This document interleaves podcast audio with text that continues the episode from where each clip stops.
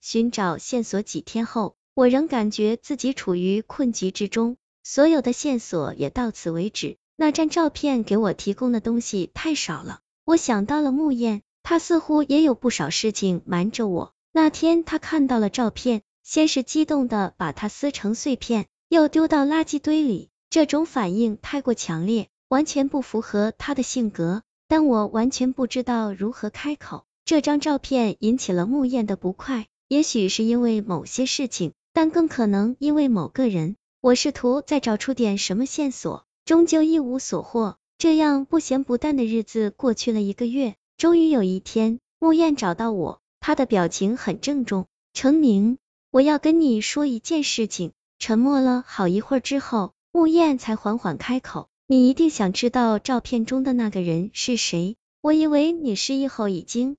忘记他了，但上次看到你的样子，我觉得你一定想起了什么。他曾是你的一个朋友，很好的朋友。你说曾经这句话是什么意思？他后来怎么样了？我急忙问。木燕低头不语，过了好一会儿，才说他死了。他死了？怎么死的？虽然我不知道他是谁，但他已经不在的消息，仍然在我胸中引起了一片震荡。我再一次肯定，我与他的关系非同一般。意外，木燕长叹一声，这也是我不想告诉你的原因，因为他的死与你有关。我再次迷茫起来，是我导致了他的死吗？还是另有隐情？不是你想的那样。木燕动作轻柔的将手心贴在我的手背上，当时你是要去救他的，可他最后还是没能挺过来。对不起，我对你隐瞒了很多东西。因为你现在还在康复中，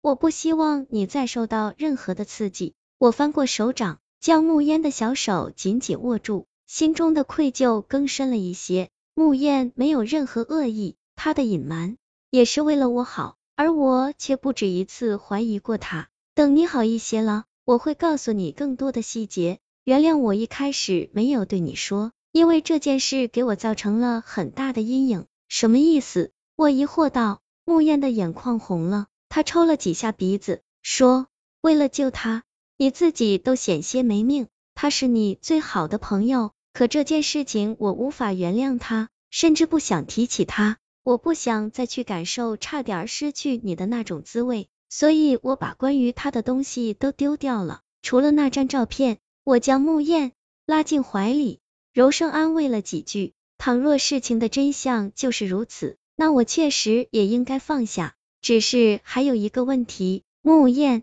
能告诉我他的名字吗？这是我最后一个要求。陆航，你大学最好的哥们儿，陆航。我在心中念叨着这个名字，心中涌起不知名的复杂情绪。